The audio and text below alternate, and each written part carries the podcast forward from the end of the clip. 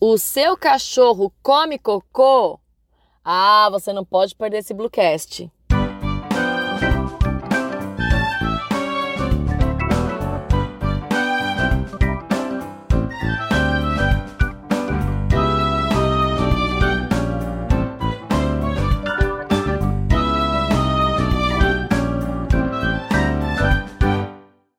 Bem-vindo ao nosso podcast da Blue. Eu sou a Nicole Casara, sou médica veterinária e hoje vou dar algumas dicas e tentar explicar um pouco para vocês do porquê que esses animais fazem esses hábitos nojentinhos.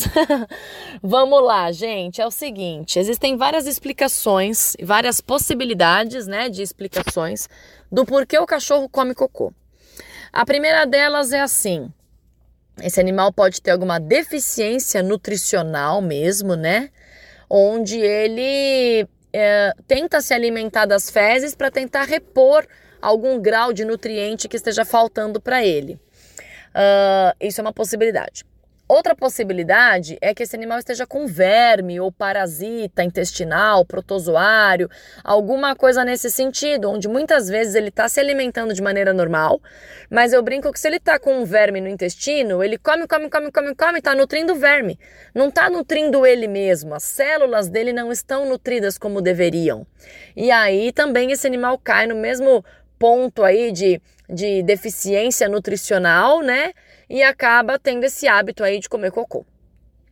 Outra coisa que alguns autores indicam, eu particularmente não acredito nisso, mas né, tecnicamente existe essa possibilidade de explicação, é que tem animal que come ração tão palatável, uma ração super premium, ou até comida natural, alguma coisa que é tão gostosa, e o cheiro dessa comida sai nas fezes e ele acaba se atraindo pelas fezes, e é por isso que ele ingere de novo. É uma possibilidade, eu particularmente não acredito, né? Porque vamos combinar que cocô é cheiro de cocô, né, gente? Então, por mais que saia algum cheirinho aí de comida, eu, eu, eu dificilmente acredito nessa hipótese, mas estou colocando aqui para vocês porque é descrito na literatura. Agora, a mais comum das possibilidades é algo comportamental. O que, que é isso? Uh, esse animal come cocô não é por uma necessidade, não é por deficiência nutricional, não é por uma doença, não é porque ele se atrai pelas fezes, nada disso. É porque às vezes alguém brigou com ele. Lá na infância, quando ele era bebezinho e estava aprendendo a fazer xixi e cocô no lugar certo, alguém foi lá e deu uma bronca. Aliás, se você quiser saber algumas dicas aí sobre comportamento, a gente já gravou um Bluecast com o Fábio Miranda, que é um super especialista em comportamento animal, mexe com a parte de adestramento, comportamento, psicologia animal. Depois procura lá, escuta esse podcast que você vai adorar. Mas voltando é o seguinte, com relação a essa parte de brigar, muitas vezes você brigou com o cachorro ou alguém brigou com esse cachorro na infância porque ele estava fazendo xixi ou cocô no lugar errado.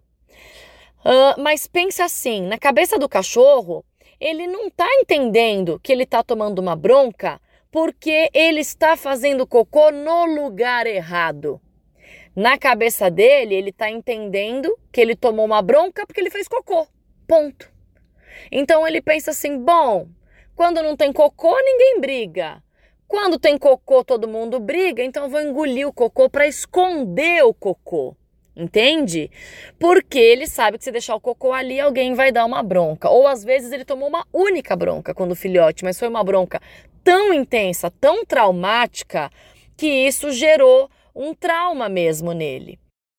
Essa é a principal causa, né? O animal tomou uma bronca muito forte, ficou traumatizado e ele quer esconder o cocô. Uh, outra possibilidade são aquelas fêmeas que já foram mamãezinhas, né?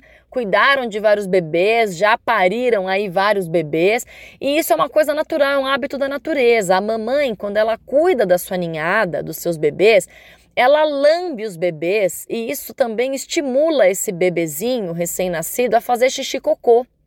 E aí o bebê vai fazendo xixi cocô e a mãe vai lambendo e vai ingerindo as fezes do bebê. Então tem algumas fêmeas que foram mãezinhas muitas vezes, por exemplo, fêmeas que eram matriz de canil e depois que aposentaram foram para uma casa nova e tem uma nova família. E às vezes essas fêmeas continuam com esse hábito, sabe, de ingerir fezes. Então, gente, assim, essas explicações Uh, são várias possibilidades descritas na literatura. A gente nunca vai bater o martelo e fechar o diagnóstico e descobrir por que, que o seu cachorro come cocô. O que a gente sempre tenta é: vamos tentar a partir de agora fazer com que ele não coma mais ou pelo menos melhor uns 80%, porque é um hábito super nojento, né? Depois que vem te dar um beijo e lambe, tem aquela boca com cheiro de cocô, você fala, ai, não acredito. é um super incômodo. Então, uma coisa legal para fazer é o seguinte: passar a não brigar mais com esse animal, né? Porque às vezes você briga quando ele faz cocô até hoje. Então, se ele fez cocô, você vira as costas, ignora e tenta inclusive nem limpar o cocô na frente do cão. Tenta limpar num outro momento que ele não está vendo e tal. Você também pode fazer o contrário. Quando o cachorro foi lá e fez cocô e você viu que ele fez cocô, acabou de fazer cocô, você já nem deixa ele comer. Ele acabou de fazer cocô, você já faz viva, parabéns, muito bem, bom garoto. E vai lá e dá um gostosinho e brinca com ele para ele entender que, opa, eu fiz cocô. E na hora meu pai, minha mãe fez uma festa, deu um gostoso. Então toda vez eu vou querer terminar o cocô e já quero mostrar para o meu pai, já quero mostrar para minha mãe, porque ele vai lá e ganha um brinquedo, ganha um petisco, alguma coisa assim. Então, tem cachorro que se treinou desse jeito, né? Ele acaba de fazer cocô e ele sai correndo para avisar o dono porque sabe que vai ganhar um petisco. Então, é uma coisa legal, é o reforço positivo. Quando ele faz alguma coisa errada, fez o cocô, comeu cocô, você ignora, você não vai mais brigar com ele, você não vai mais reprimir ele, tá? Você vai passar a fazer o contrário. Reforço positivo. Quando ele faz o cocô e não come, você aí que você vai dar um presente. Tá bom? Então isso também é uma dica. Agora outra coisa legal que você pode comprar por conta, que vende em pet shop, casa de ração e tudo mais, são alguns remédios que tentam deixar o cocô amargo. Então, por exemplo, sabe mulher que rói unha? Existem alguns esmaltes que a gente passa na unha e o esmalte é super amargo. Aí quando a mulher vai colocar a mão na boca, estou falando mulher porque é mais comum, mas homem também rói unha, tá, gente? E às vezes aquela pessoa vai colocar a mão na boca para roer unha e fala: Nossa, credo que horror. Porque é super amargo o gosto daquele esmalte ou daquela base. E aí você se condiciona a não colocar mais a mão na, a mão na boca. Porque você sabe que tá amargo. Então chega uma hora que você nem põe mais a mão na boca, porque é ruim essa sensação. Uh, esses remédios que deixam o cocô amargo é mais ou menos a mesma coisa. Ele não traz benefício nenhum da parte nutricional, né? Até tem polivitamínicos e tudo mais, também pode contribuir, claro, para essa parte de deficiência de nutrientes. Mas o, a grande proposta dessas medicações é realmente deixar o cocô amargo.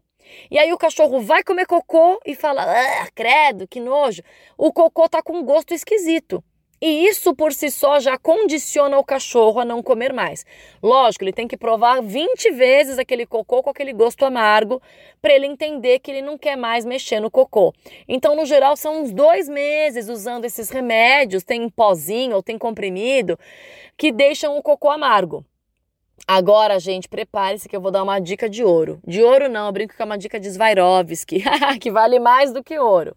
Eu fiz alguns cursos, né, de alimentação natural, uma das coisas que eu gosto, e oferecer todos os dias um pouquinho de mamão formosa ajuda a reduzir esse hábito de comer cocô. Não é o mamão papaya, tá, gente? É o mamão formosa, aquele mamão grandão.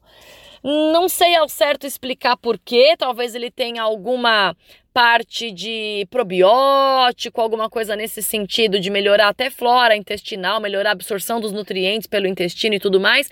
Mas de fato tem alguns cães que melhoram os 80% esse hábito comer mamão formosa todos os dias. Uh, você escolhe lá uma refeição, às vezes até mistura junto com a ração, com a comida, ou em horário diferente, como se fosse um lanchinho da tarde, né? Uma, duas colheres de sopa de mamão formosa. Uh, acaba ajudando. Uh, uma dica que eu dou é o mamão formosa ele tem que ser um pouco mais verde, tá? Não pode ser maduro dê um pouquinho mais verde. Então, se esse for o seu caso, testa e depois conta aqui pra gente se deu certo. Mas, gente, olha só. vou falar uma última coisa para vocês não se frustrarem.